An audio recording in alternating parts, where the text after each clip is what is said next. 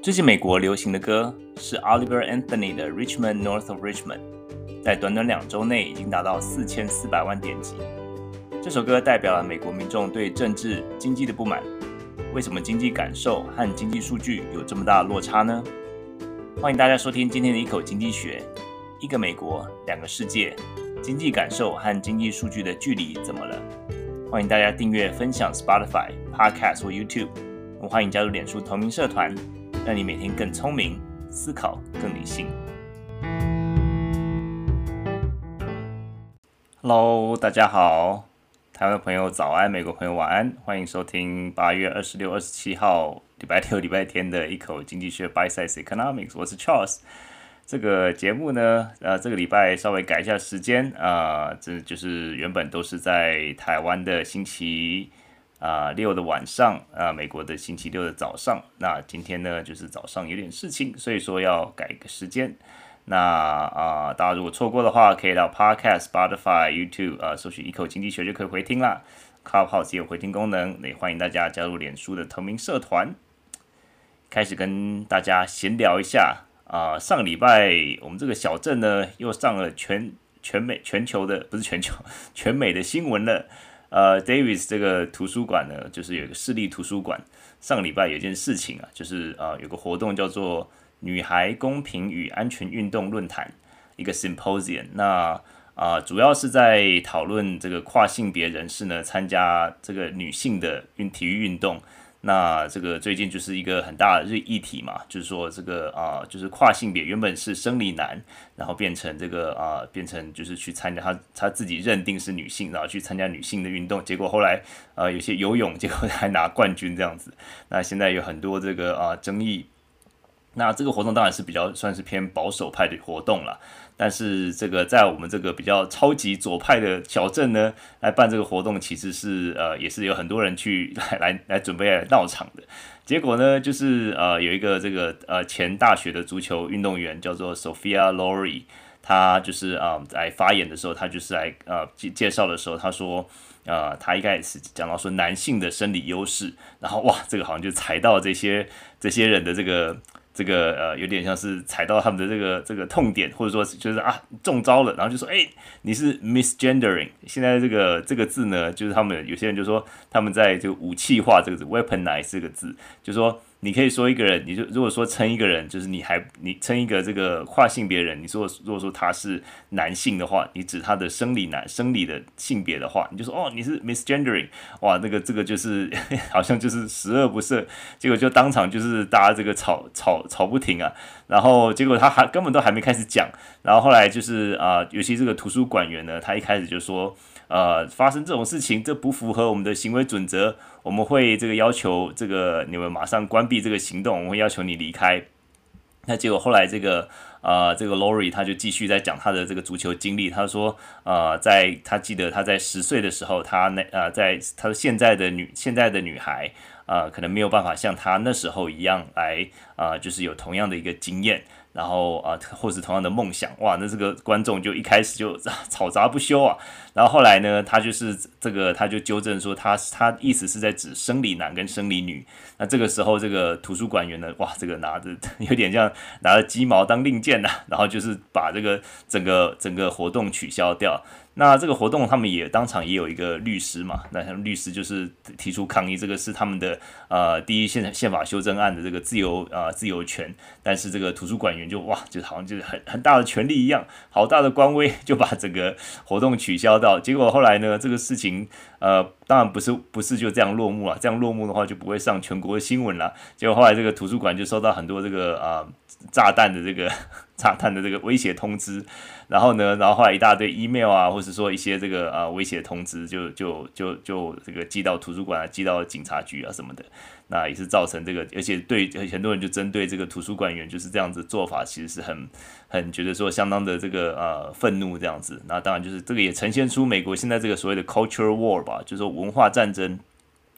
就说两两派其实都是呃都是呃就是相持不下了，因为当然就是比较左派的呢，当然就是坚持说，哎，这个呃人人的性别可以自自己的这个呃自己的来认定。那加州的县加加州的法律呢也有这样子保护，就是跨性别人士。然后但是呢，这个保守派呢当然就是不愿意这样，就说你想想看，如果说是一个呃生理男，然后去跑去呃不管是运动啊、这个跑步。呃，脚骑脚踏车这些的活动，那事实证明他们也是有生理上的优势嘛，然后那这个就是其实是一个，嗯，就是有点像在这相持不下这样子。那今天这个 这个也是算是凸显出来。那这个事情之后呢，那现在等于是呃上个礼拜图书馆被呃被关起来，我看新闻就是关除了那天之后呢，还有后来还被关起来另外一次，就是一直收到这个炸弹通知。那天我儿子正在这个外面游荡，就想说，哎，这个 联络不到他，就是本来要叫他不要经过图书馆那边的，后来他说他回回家的时候有点迷路，所以本来是要经过图书馆那边，后来就没有经过，所以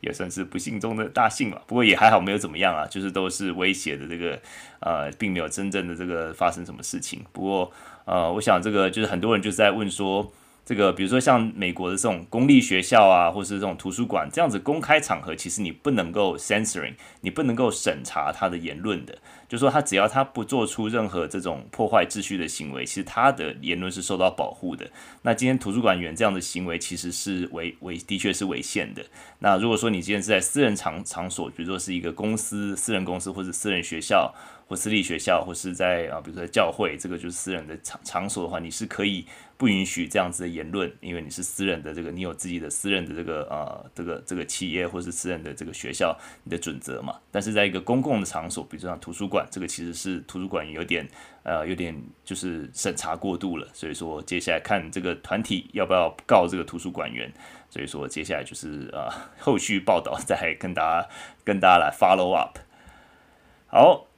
那我们就来啊、关心今天的四则新闻啊、今天四则新闻呢啊、就是上半部来替大家关注。第一则新闻就是中国的这个特殊再融资债，这个是怎么回事呢？这个其实是跟前一阵子这个我们说的城投债，然后还有这个地方财政，还有这些这个呃建设公司，其实都有关系的。那第二则呢，就是这个啊、在 Jackson Hole 啊上礼拜这个全球央行年会，鲍尔主席呢他发表的这个谈话。第三则是这个 Subway，哇，终于有买家了。之前说要卖，卖了 卖了好久，现在终于有买家了。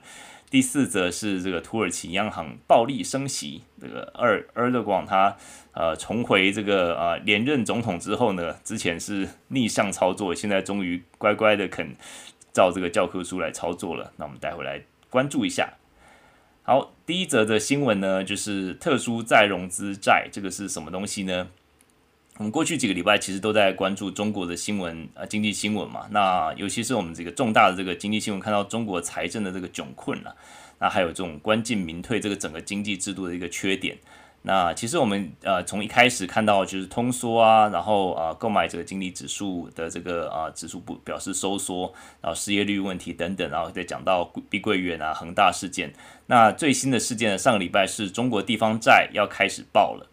那这些其实是这些经济事务，其实都是串联在一起的啦。那它这这个这个一点五兆的这个特殊再融资的这个债券是什么东西呢？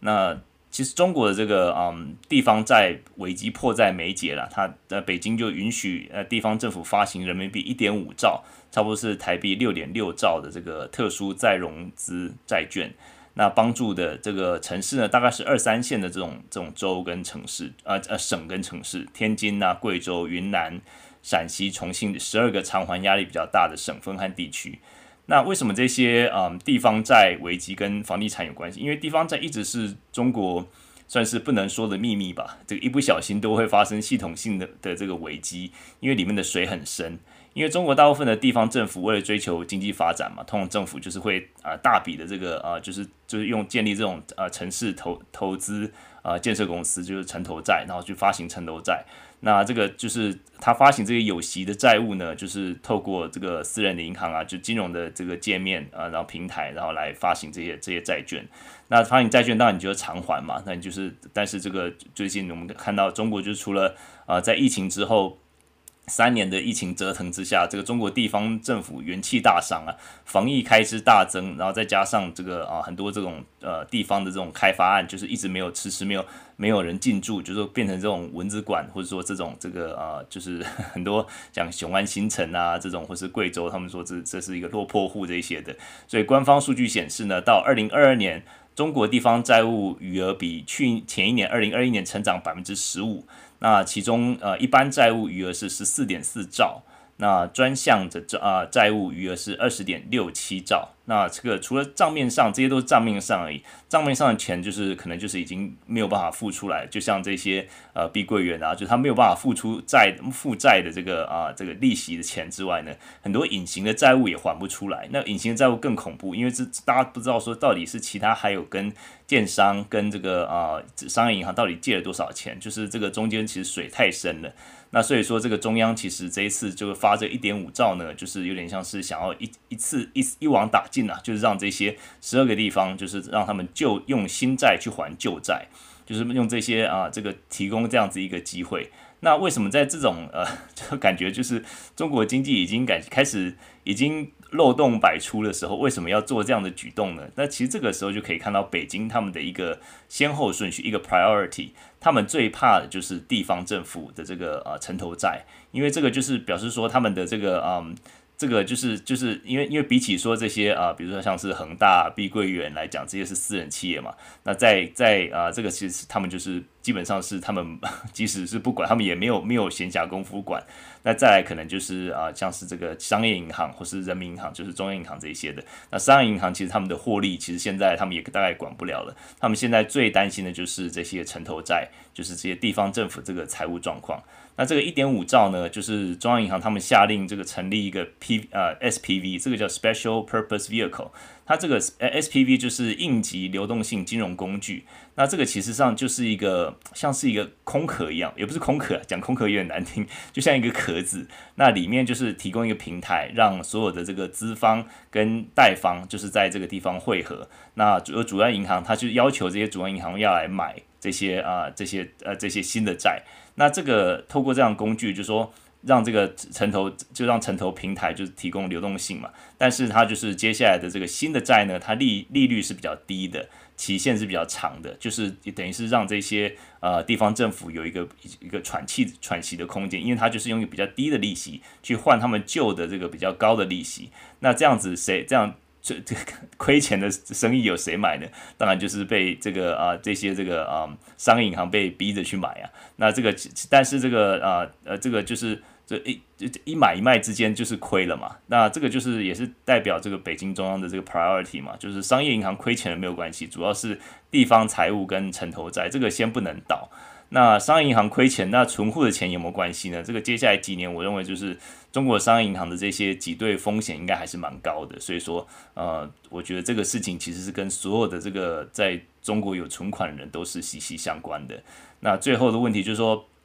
这十二个城市都是二三线的城市嘛，也就是所谓的很多有些所谓的落魄户。那就是说，基本上他们现在等于是他们的这个啊债已经付不出来了。那先这个中央政府先应急一下。你看，像这个啊，不管是恒大、碧桂园都没有看到中央北京政府这么快的速度。那但是这个地方政府，我们看到它就是一个很快的这个介入，而且马上提供这一点五兆的这个融资，让他们新债换旧债。也就是说，让他们先灭了眼前的火，先不要先不要倒再说。但是问题就是说。你一个如果说信用已经不好的一个，不管是国家或是政府，你拿什么来偿还？那基本上就是说这些呃中央这个北京中央他们要求地方政府做出承诺嘛。那有些地方就说哦，我要结尊，要裁撤公务员等等的。那就是说就是就是用一些这个啊、方式来，就是说承诺说我接下来会还钱。但是这些其实说起来比做起来还容易嘛。就是说说呃这个要我要结尊，可是其实真的到时候。诶，真的是裁员多少或者省多少钱，这个都是之后的后话嘛。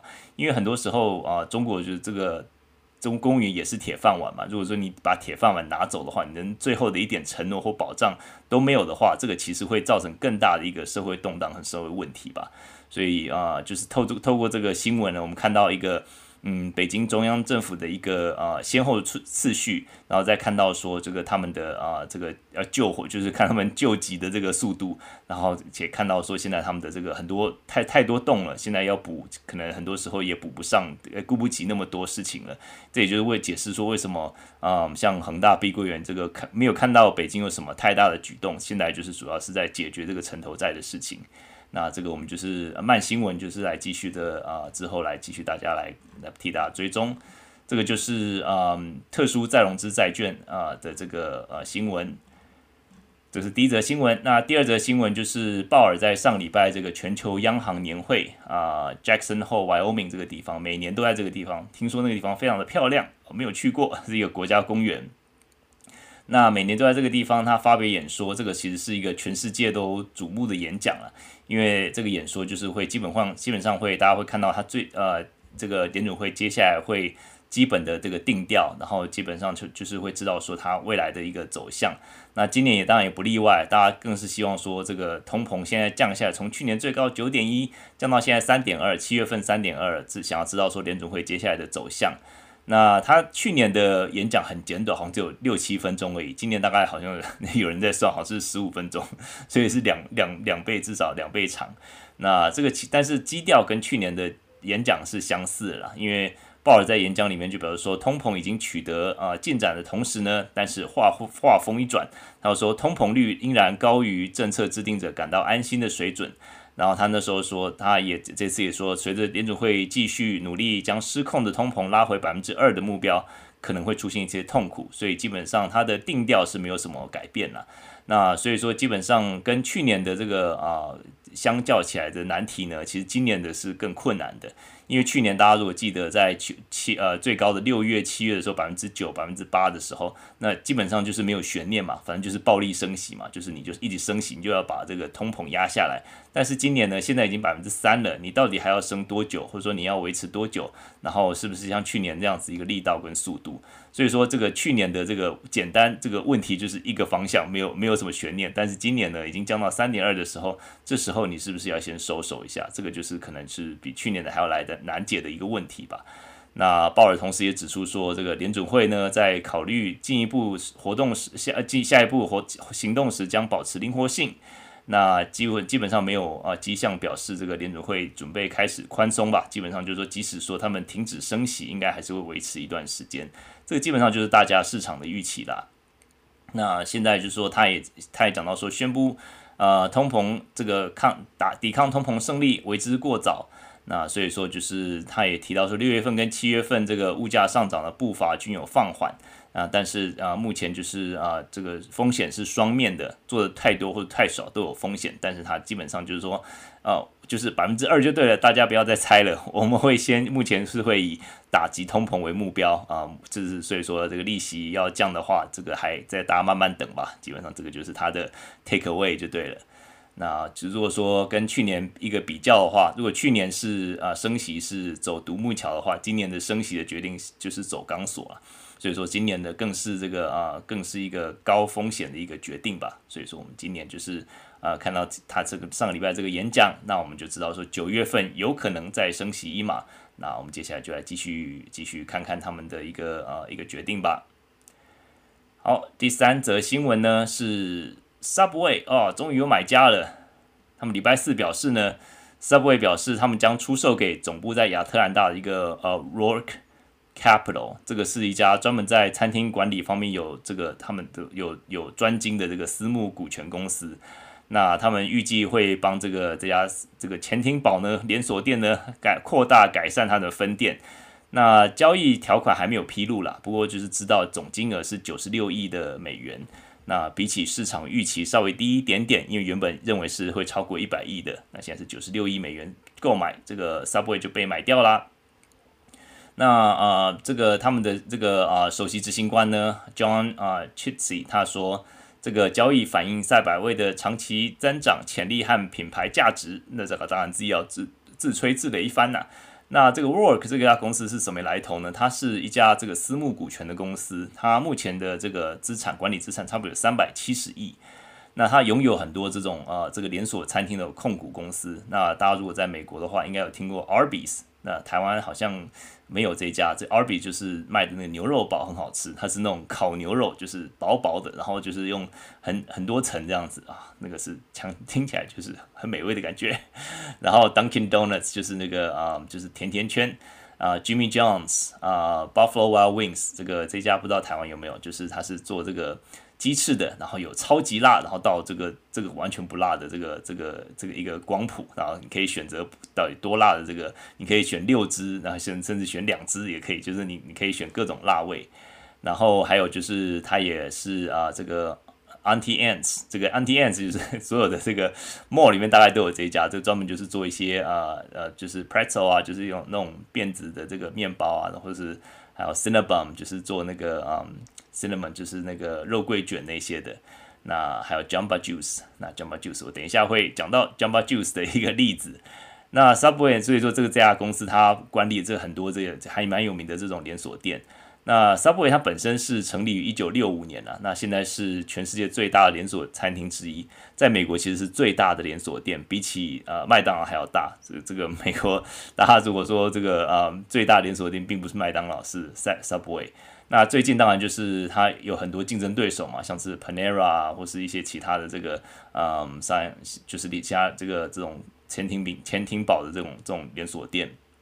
那所以说就是变成说它被批评就是它的菜单好像变得很无聊，而且就是没有多样化。那它最近的这个嗯一直在追赶，那它从去年呃前年开始他们就改更新了菜单。然后，但是他们的据点一直在缩小了。他们从这个呃两万五千个据点呢，降到二十一万呃两万一千一百四十七个据点。那在这这两年里面，那整整少了百分之十五。那但是他们自己还是说，哎，我们的这个总营业额有增加。不过很多人就说，总营业额是。名目数字啊，因为有通膨嘛，所以说你价格增加，当然就是说你量不见得三明治不见得卖比较多，可是你每个三明治卖的比较贵，所以就是你看起来营业额好像有增加，其实是因为是通膨的关系。所以说啊，不过不管怎么样，这个尘埃落定了啦。那我们上前几个礼拜呢，这跟 Sophie 有提到。关注就是，如果说你他叫你改名字的话，就像鲑鱼之乱一样，就是你要改名成 Subway 的话，他就给你这个一生的这个 lifetime 的这个这个潜艇堡。那目前我刚看一下，好像还没有抽出冠军来。那目前已经有很多人参加了，那不知道说到底奖落谁家呢？那如果说公布的话，再跟大家关注一下。好，今天最后一则的新闻是土耳其央行暴力升息。土耳其央行二十四号，他们这个啊、宣布，呃，从将利率从十七点五啊，十七点五已经蛮高了嘛，上调到多少呢？大家可能可以先猜一猜，十七点五已经很高了，但是他们的利息呢上调到百分之二十五，哇，这个一下子的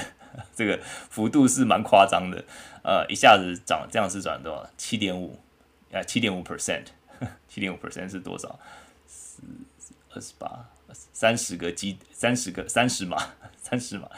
这个超这个升幅呢，超超出市场预期啊。那个显示这个土耳其他们就是为了要降通膨呢，就是呃基本上就是说有点呃想要下猛药了。那土耳其通膨其实从去年开始就一直很严重嘛，就一直百分之甚至呃高到百分之八十五。那最近当然是比较稍微好一点，不过所谓好一点呢，也是两位数啊、呃，上从七月份的这个呃。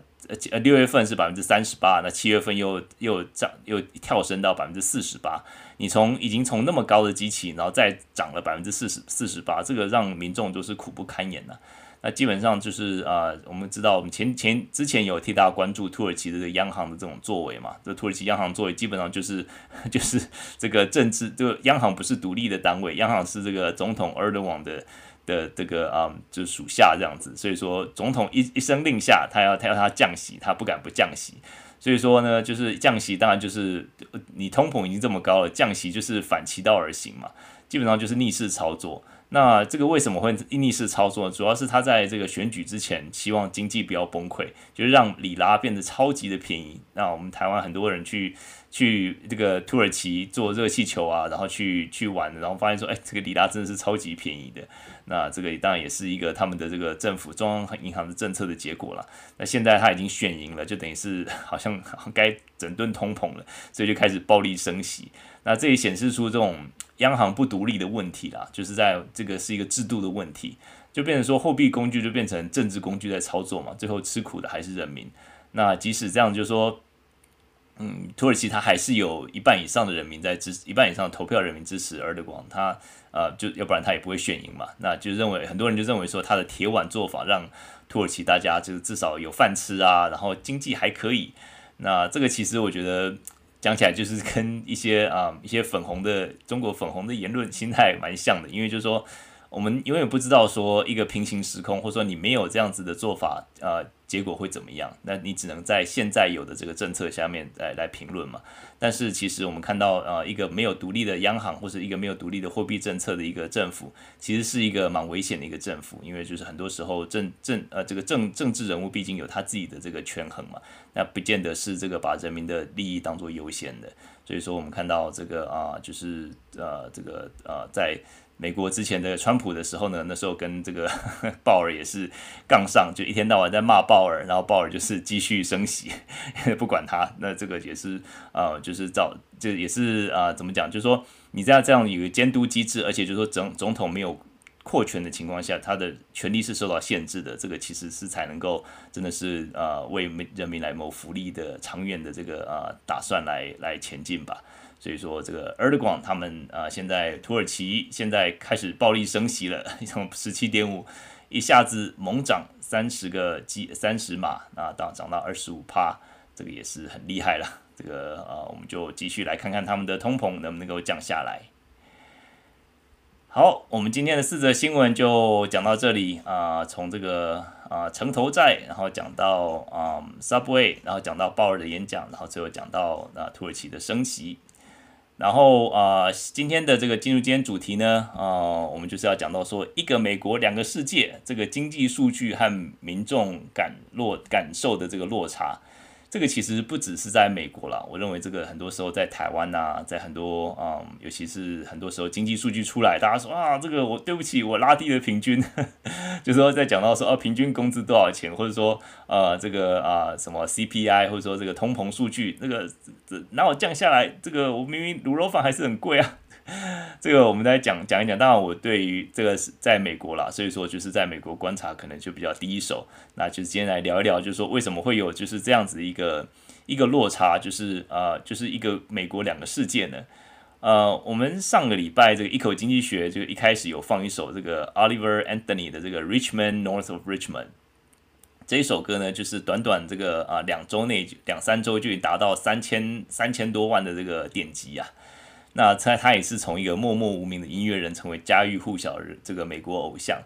那这个这首歌里面主要的内容就在讲到说，一个入不敷出、苦苦挣扎这个美国这种民众对于政治啊、社会福利啊、贫富差距的无奈和不满啊。那他这个人本身，他其实是经历过很长一段时间的这个酒瘾和精神疾病，所以说他在啊。向神祷告之后呢，求神帮助他。他在成名之前呢，常在这种农夫市场 （farmers market） 免费驻唱。大家到农夫美国农夫市场就知道，很多就街头卖艺的艺人也会在那边这个驻唱这样子。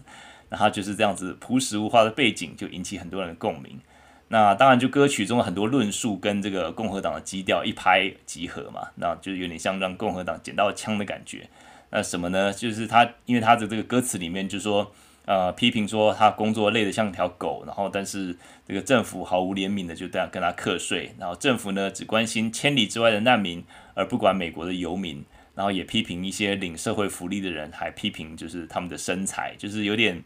感觉有点这首歌有点粗犷，然后有点不修边幅，呃，平心而论，我觉得是有点刻薄啦，就说他是在批评这些把这些领社会福利的这些家庭放在这种。这种工作的人的对立面，那我觉得说，其实，嗯，不幸的家庭各有各的难处嘛。那这个，所以我觉得这个其实，嗯，这个一竿子打翻一船人，这个也是不对的。那之之所以社会要政政府要有这个社会福利，就是很多家庭的确就是他没有能力来抚养他自己的孩子，或者抚养让让他自己过活嘛。那如果说这时候政府不出面，有谁能出面呢？所以我觉得这个其实啊、呃，我是觉得说这这首歌有点刻薄了，不过就是有点像说，也是让很多民众这个一拍一拍即合，就啊讲到我的心声了。这个其实呃，这这个就就是很多时候就是有点像这美国中产阶级啊，中产阶级很惨的惨啊。写个惨字，很多美国中产阶级的下怀，很多人就说哇，对啊，你看我每天累得像狗一样，还被课税，然后这个政府拿我拿我的这个课税那个税金拿去补助这些无微博一个这个乱七八糟的项目，这个这个我根本不同意啊。那这个其实就是很多人就是啊、会这样子一个想法了。不过我觉得这个这首歌这么高的点击率，其实我认为说其实是一个对拜登来讲是他的警讯啦。啊，大家要记得之前那个希拉蕊，他那时候选书的时候，很多人就是批评他，是因为他远离基层，而且他的这个啊，这个。政治的这种风格就是一个精英政治，就是你只要反对我，你就是这种没有脑袋的，你不会思考的这种美国人，这种就是更加的这个疏离了或者隔绝了这种很多的这个美国美国基层嘛，这也就是为什么那时候这个川普就会赢了。所以很多时候这个这首歌或许是一个警讯吧，对于拜登来讲，如果说他想要寻求明人明年连任的话，其实要在这方面再下一点功夫吧。那我们今天就是来聊一聊，就是为什么这个这个感觉经济数据看起来还不错，但是美国民众感觉很 lousy 呢，很很很糟糕呢，会累得像狗呢？那我们就来聊一聊，就是我们一般民众对于经济的感知跟经济数据为什么差那么多？那我们就啊、今天就来聊一聊。那我们先来看看经济数据好了。经济数据其实美国现在经济数据真的是很漂亮，不是我在说。呵呵 就是美国经济数据呢，你单看数据啊，难怪鲍尔这个，难怪这个拜登啊，不断的吹嘘。那即使联准会已经升息十一次了，这个基准利率已经到百分之五点二五了，但是美国经济上半的 GDP GDP 竟然还有二点二，那这个数字其实没有，不但没有进到负的，而且基本上是跟疫情前的水准数增增速是差不多的。那通膨呢，从去年的这个最高九点一降到啊最近七月份的三点二。也就是呃慢慢呃增速减缓了，还没有变负的，但是增速减缓了。那劳动市场还是很强劲，劳动市场失业率是百分之三点六，哇，这是五十年新低啊。那基本上就是说上半年的这个呃每个月的这个工作数呢，还是以啊、平均三十万的速度增加。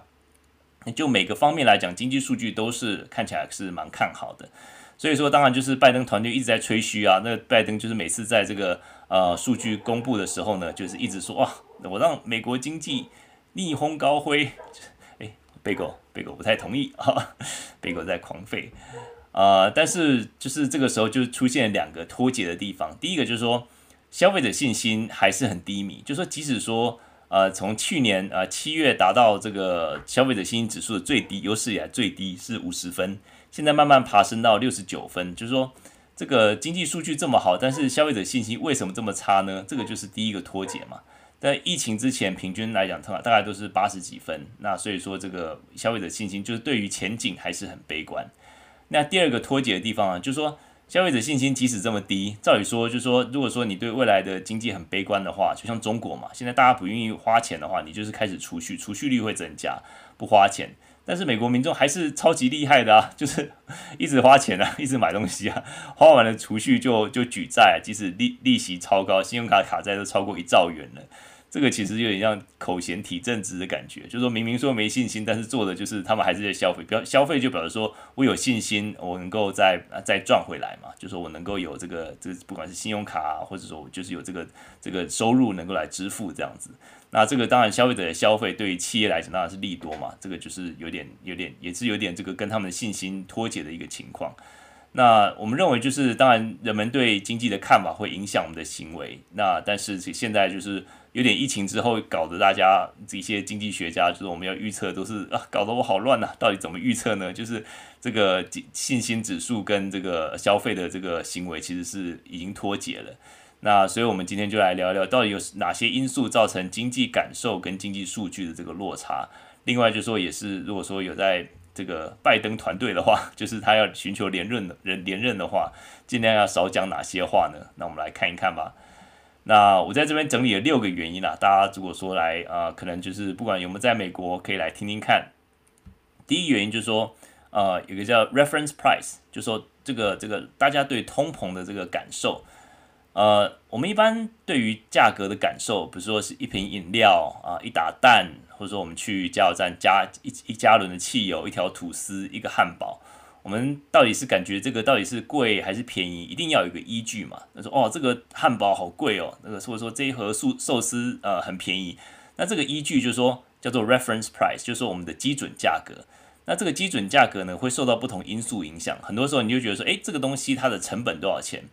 那啊，很多的时候就会觉得说，这个啊，对产品的加工或者说后置的成本，你会你会就是会加入考量嘛？那比如说你在一个米其林餐厅，你不可能预期你点一道这个菜就是只有这个成本价而已嘛，又不是铜板价。那就是说这个还有，当然是还有这个啊厨师嘛，然后就是 waiter waitress 它的成本，还有就是说这个它的名气，很多时候你就是要花这个钱去买这个名气。那这个有看我那天看到一个就是米其林餐厅呢，就是要盘大盘子大。料少还要炒，就是你盘子大，然后东西少，然后那个上面还有点花花草草这样子啊，这个也是挺讲起来也是蛮对的。但是除了这些因素之外呢，就是说除了成本的因素之外，我们通常对于基准价格，就是 reference price，最主要就是说我们过去对这个价格的记忆。那举个例子来讲哈，我们刚才讲那个 Jamba Juice，就是美国一个冰沙店，就是说买你可以在里面点一些有些是比较健康的或者水果的这种冰沙。那我之前就是每次这个呃接我儿子放学，一个礼拜可能去个两三次啊，就累了一天嘛。通常会去回家路上会去 Jamba Juice 帮他买个冰沙，然后买个这种 pretzel，就是这种辫子面包，不知道是不是叫辫子面，不是不就是 pretzel，就是一个一个热热的一个东西，然后就是买个冰沙这样子，每次？接这个这个小朋友对不对？就下下课之后很饿，然后这个这个好像有点这个呃这个 high time 这样子，然后。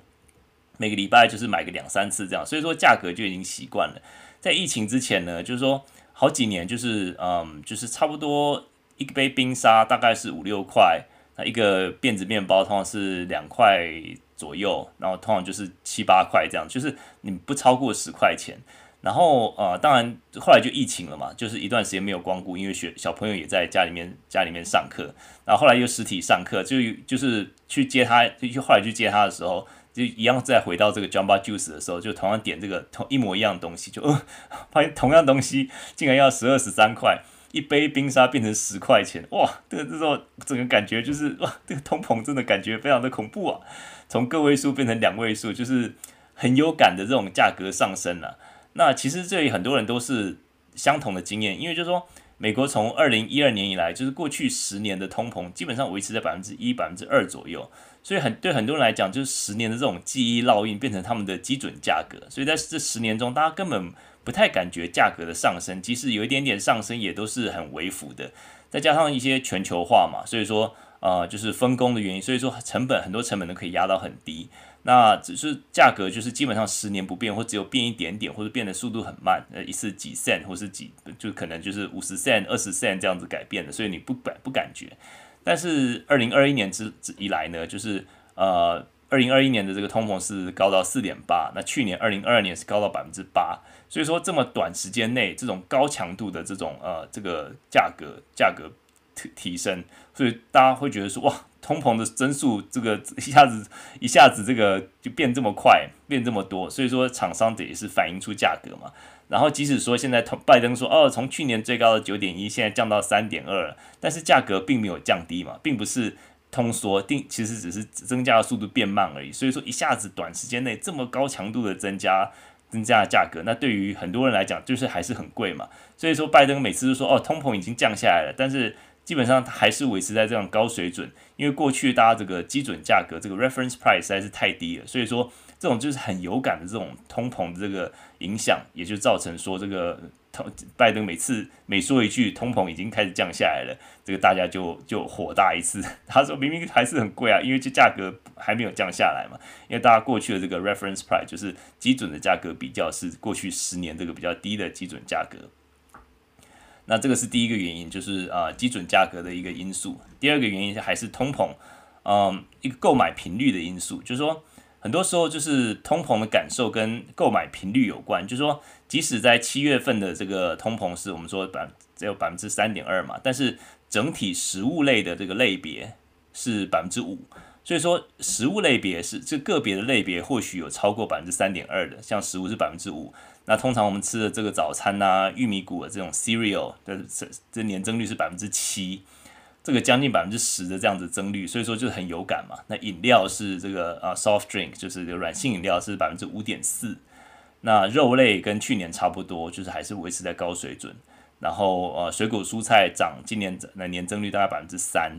然后啊、呃，油价其实从疫疫情之前全国不到三块钱，现在将近四块钱一加仑。那这个其实这些都是一个高频率购买的一个东西。高频率购买的东西，可是在这一个篮子里面，它并不会啊、呃、特别的这个标注嘛。那所以说，这个你在高频率购买这些呃食物、汽油这些东西。你相较起，比如说哦，你说二手车价格降下来，那大家请问大家多久买一次二手车？但是鸡蛋、牛奶其实每个礼拜都要买的嘛。当你每个礼拜买的时候，你就每次就被提醒一次。那这些东西又是价这个这个增增速高于平均的这个这个这个下类别，所以说就是购买频率呢，在这种高增速的这个类别里面，就是大家每次买就是被看到超商价格就火大一次。所以拜登说哦，通膨已经降下来的时候，就 让大家觉得说。觉得说这个这些政治人物跟民众生活是脱节的，因为很多时候 CPI 是一个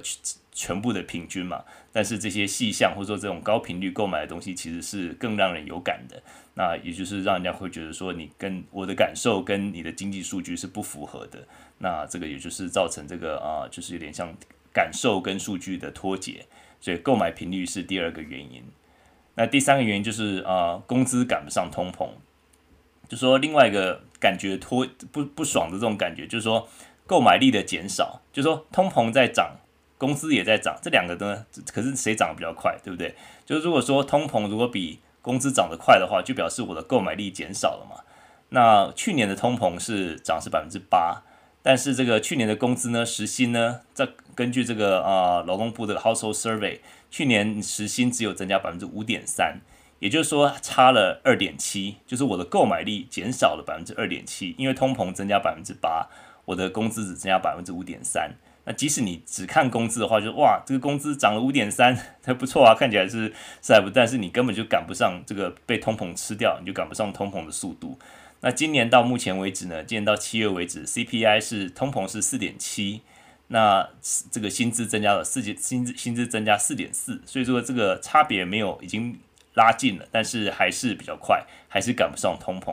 通膨还是比工资增加的速度快，还是差了百分之零点三。所以拜登一直在强调说，哇，工人工资增加，其实就只有讲到一个部分而已，就是说你要看这个实际购买力的这个有没有赶上，如果没有赶上的话，其实名目的工资增加，其实呃让讲出来只是让大家伤心而已，因为一调整物价之后，发现说 工资根本不够用，都被通膨吃掉了。那再加上就是说。呃，很多人就是缺工的缘故嘛，在很多尤其这种服务业的岗位，就是说一个人是当两个人用的。那如果说今天累得像狗一样，那你的这个工时是增加很多很多，但是你的薪水只有涨百分之十，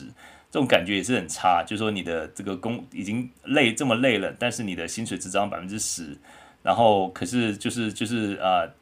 但是到这个我们看到这个最近啊、我们以前说去 Costco 是。是百元店，就是美金的百元店，可能你买你一进一进去就是一不没有花几百块是出不来的。那以前可能比如说五百块好了，五百块买一一整车满满的。那现在就是可能五百块，可能大概这一半车子这个一半都不到，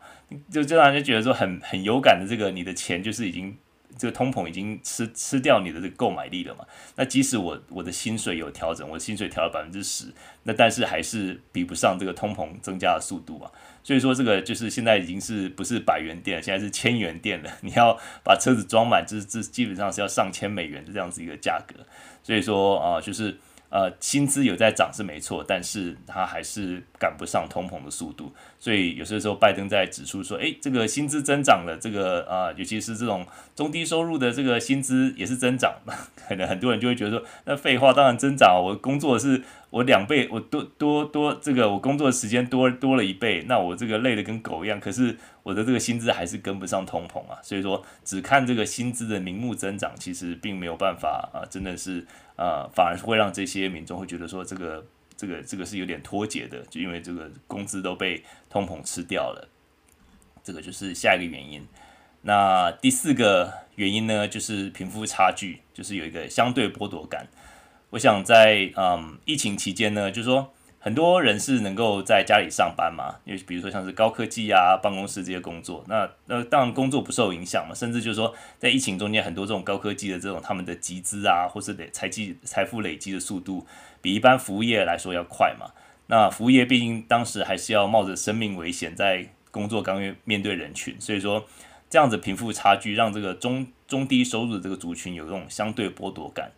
那紧接着上面原因就是说，很多中低收入、中低阶层苦苦努力工作才多可能百分之十、百分之十五的薪水，那发现根本赶不上通膨的速度。那有一些人就是。就是坐办公室或者做一些这个高科技的，根本不用面对人群。那有些加薪，他们中间加薪的这个速度，或者说你只要跳跳一次槽，可能就加个百分之十五或者百分之二十，多跳几次就是可能一下子在疫情中间涨到百分之五十，也常也也是常常有听到。那这个相对来讲，就是这个高收入跟低收入这种一一比较起来，就是情何以堪呐、所以说，就是这种相对剥夺感就是很明显。那嗯，大家知道有一个这个测量这个收入贫富差距这个 Gini coefficient 吉尼指数，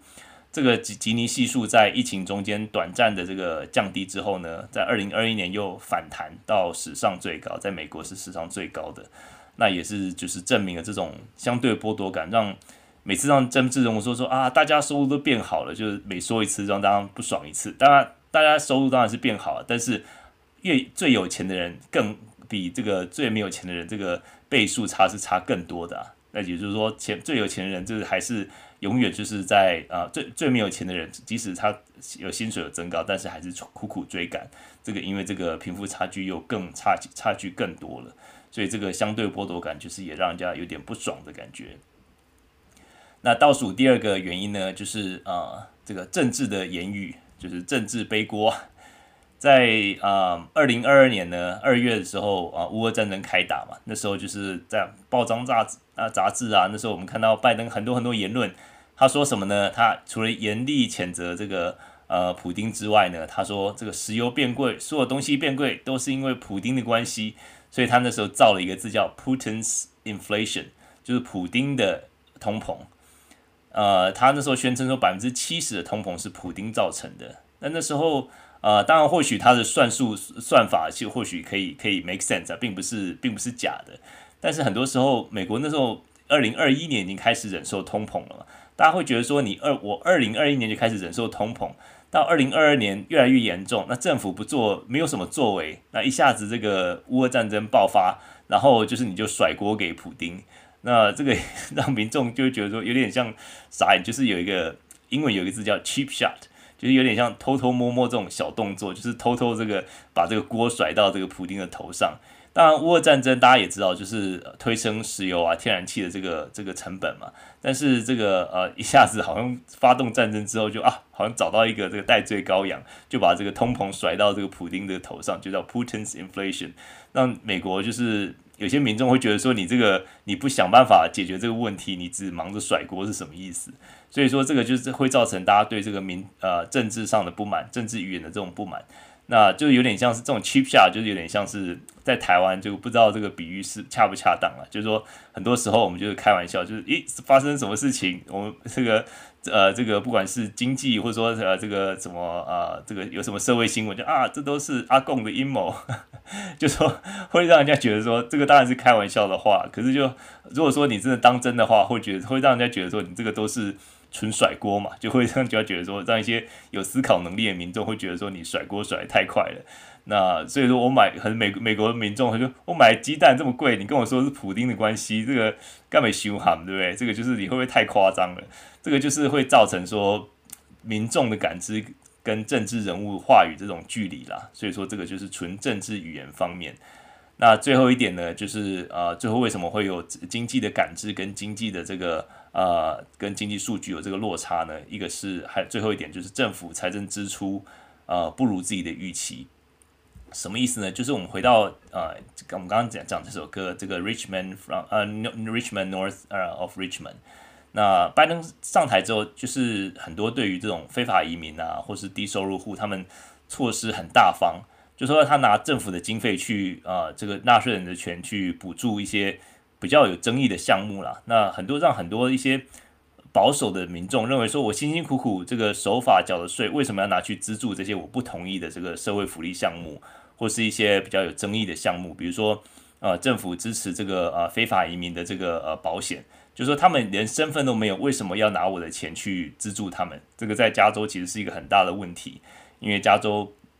每三个人就有一个人领这个 Medi-Cal，就是这个呃加州的这个呃政府保险。那这些人很多是呃非法移民，而且就是我们在政府单位里面，我们就是要尽量让民众知道说，我们不会收集他们的。呃，移民资料，所以说就是要为了要扩大这些社会福利的这个范围，所以说就是帮助，又为了要帮助这些很多这种非法移民这样子，那很多人就会觉得，这个我明明是我的守法的这个缴的税，为什么要去帮助这些人呢？这些人还是非法移民呢？然后另外就是说，呃，像是美国政府支持这个呃堕胎机构，就 Plan Planned Parenthood，这个是联邦经费补助的。那在这个罗诉韦德案之后，就是呃去年遭到大法官判定违宪之后，那美国国防部其实他宣布有一个在去年十月的时候宣布一个一个他们的一个政策，就是说如果在军队里面需要堕胎的女性，假设说他们的基地是在德州的话，然后这这个国防部可以出钱补助他们飞到比如说飞到加州可以堕胎的州进行堕胎。那这个就是国防部他们的一个政策，这个也就造成哇，这个共和党很多或很多民众就觉得很跳脚啊，就认为说，其实你们这个怎么可以拿政府的钱去做一些我不同意的事情呢？就说这个就等于是有点像是啊、就是有点像你大不不支持这个啊，是这政府的这个政党倾向不一样，然后所以他做出来的很多事情就是让你越越看越不爽的那种感觉。那现在这个其实也是变成一个问题，因为呃，共和党现在在就是把一些这个啊、这个这个一些将领级的这种任命被搁置，现在已经有两百六十五名美国将领级的这个任命，现在都要去需要听过通过这个参议院的这个同意或是任命，现在他们就是搁置，他们就是威胁说，呃，国防部你必须要把这个命令解除，就是或这样的政策来解除，就是你不能拿政府的钱去资助。这个啊、这个堕胎的这个项目，他说，因为已经大法官已经判定这个是违宪的，这必须要由每个州来自己决定。那现在等于是有点像是这边也也是一个回到我们刚才一开始讲这个这个 cultural war，就是一种文化的战争来讲的话，那所以说这样子就是大家的战争啊、这种政治上的这个看法越来越极化。那就是所以，所以说你反对党的这个民众就越来越看不爽这个执政党他们所做的行为，所以说也就造成就是说两这个对对立跟对立面，就是很容易把对方就放在对立面，或是这种比较争恶的方面，就是会觉得说我的钱竟然被花在这种我不同意的事情上面，我不同意，对，这个就是一个这种情绪的这种呃这种这种反应吧，所以我们就是。嗯，讲到这个啊、这六个原因啦，就是为什么经济的呃感受跟数据是有落差的。我们刚刚就讲到说，一开始讲到这个基准价格，就是我们的呃对通膨来讲，其实真正的感受其实是很深的。然后还有购买的频率，就是你整个 CPI 的这个数字，可能不不代表这个你的这个你真正感受的是你高频率购买的东西，就是面包、牛奶这些东西。然后呃，你的这个工资赶不上通膨，这个也是一个原因。然后贫富差距，这个相对剥夺感。然后啊、呃，就是政治背锅，这个是这个拜登所称的这个普丁通膨。那最后就是政府财政支出跟自己的预期相左，这个都是原因。好，那今天就是稍微聊一聊，就是为什么呃，这个这首歌呢？就是马上就是这么短短的两三个礼拜里面，就是荣登这个，不管是像是啊 Spotify 啊，或是很多时候啊，都 YouTube 也是这个自动推播出来，因为实在是太太太受欢迎了。那这个我认为说，当然就是呃有一些道理。那当然，我就我认为我一开始已经讲过，我对于这首歌，我觉得说呃哎呀，我觉得说可能不够。不不是很厚道，也不是就有点呃刻薄啦，就是对于这种领社会福利的人有点刻薄。但是这个不这个不讳言，也是指出一些美国现在一些啊、呃、社会的一个一个状态，然后也是我认为也是拜登寻求连任的一个一个呃危机吧。所以我认为说，如果说他在明年选举之前呢，如果说没有正视这个问题的话，我认为其实他的这个连任之路可能会有点。困难，所以说这个其实其实就跟我一开始这个讲的这个呃，就我们这个小镇发生的这个这个这个图书馆发生的事情也是有点相关了。就是说我们如果说一开始没听到的朋友呢，可以回去等下回听我们一开始讲到我们这个 David 这个小镇图书馆，就是因为有一些呃一个啊、就是一个团体在演讲的时候被图书馆员就是关闭 shut down，然后就。接到这个炸弹这个威胁啊，所以说这个其实在美国现在已经变成一个还蛮极化的一个讨论了，就说两边互看不顺眼。那但是呃，如果说你要选择要寻求连任的话，我认为说其实也是一个也是一个蛮 tricky 的地方，因为我认为说就除了你基本票源之外，你一定还是要在。啊，往中间靠拢嘛，那所以说拜登怎么样在这中间，就是尽量少用一些经济的数据，冷冰冰的经济数据，然后来更贴近民众，或是做一些让民众比较有感的一些经济措施。我觉得这个其实是一个他接下来到明年底的一个一个挑战吧。那我们今天的呃聊的就先到这里，我们看看下礼拜有什么新的经济新闻。下礼拜。礼拜呃五最重要的就是呃非农就业数据啊，七月呃八月份的非农就业数据下礼拜五要公布，然后嗯看一下 ADP GDP 啊第二季的 GDP 下礼拜三呃会有一个第二次公布，因为之前一次是二点四，那这个是 revision 就是一个修正的数字，然后啊礼拜二下礼拜二有一个 Case Shilling 啊 Case Shiller 这个是。啊、uh,，S&P Case-Shiller 这个是我过去讲过我最喜欢的一个 房屋数字，因为它控制了呃根据地区，然后也控制了房屋的这个、呃、大小，然后这个是一个我蛮呃认为还蛮值得参考的一个房屋数字。对，那下礼拜看起来就是最重要就是星期五的呃就业数据啦，那我们就下礼拜继续的来替大家关注。好，那我们今天呃，就是调到这个新的时间。那我们接下来这个，我们这个接下来有可能就是呃，接下来这几个月呢，有可能要调到这个新的时间，因为老苏要参加 星期六早上美西时间要参加一个查经班的一个预查，就是早早六点就要出六不是出发，六点就要上网来参加这个查经班的预查，所以说。呃，我们时间有可能接下来就会调到现在这个时间。那不过错过的人的话，就可以回到我们的 Spotify 或 YouTube 或是呃 Podcast 来回听。好，我们来看看大家的留言。呃，呀，Aaron 说民粹情绪可用，为什么不用呢？呀，这个也是蛮悲哀的。呃，Florida Cobra 说 For 哦 DeSantis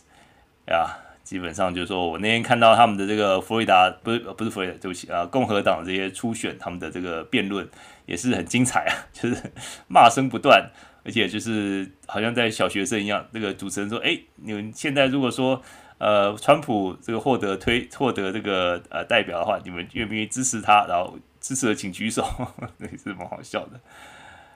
呀，呃呀，我觉得这个其实。美国政治其实，嗯，这政治其实就众人之事嘛，怎么样来这个啊、这个中间，呃，怎么样是一个民主制度，还是有它的一个啊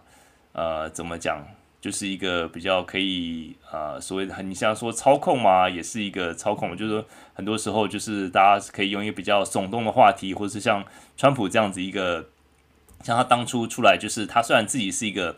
是一个亿万富翁，对不对？但是他就是讲的话都是像我们看到这一开始这首歌里面讲说，哎，你看政府怎么样怎么样怎么样，你看让这些有钱人怎么样怎么样怎么样，他说他自己也是有钱人的，所以说，但是你如果只要讲对讲对呃讲对的话，让选民觉得说，哎，你有共情，你了解我的痛苦，你了解我的困难，了解我面临的这个呃这些这些挑战的话，那我就愿意投投票给你。所以说很多时候呃除了这个。呃，政策之外呢，怎么样选举的语言其实也是蛮重要的吧？那台湾也要选举了，就希望就一切顺利这样子。好，那我们今天就聊到这里，那就谢谢下面的朋友啊、谢谢 Cobra、Andy、Arthur、Joyce、宇宙虾米、Lorraine、伯仲还有 David。好，那我们就啊、呃、下礼拜三再见吧。那我们就啊，这礼拜这个台湾的时间现在是星期天早上，祝大家周日愉愉快。那也祝美国的朋友礼拜六晚上愉快啊，有个美好的呃周日，然后下礼拜一切顺利，一切平安顺心。好，谢谢，拜拜拜拜，晚安早安，拜拜。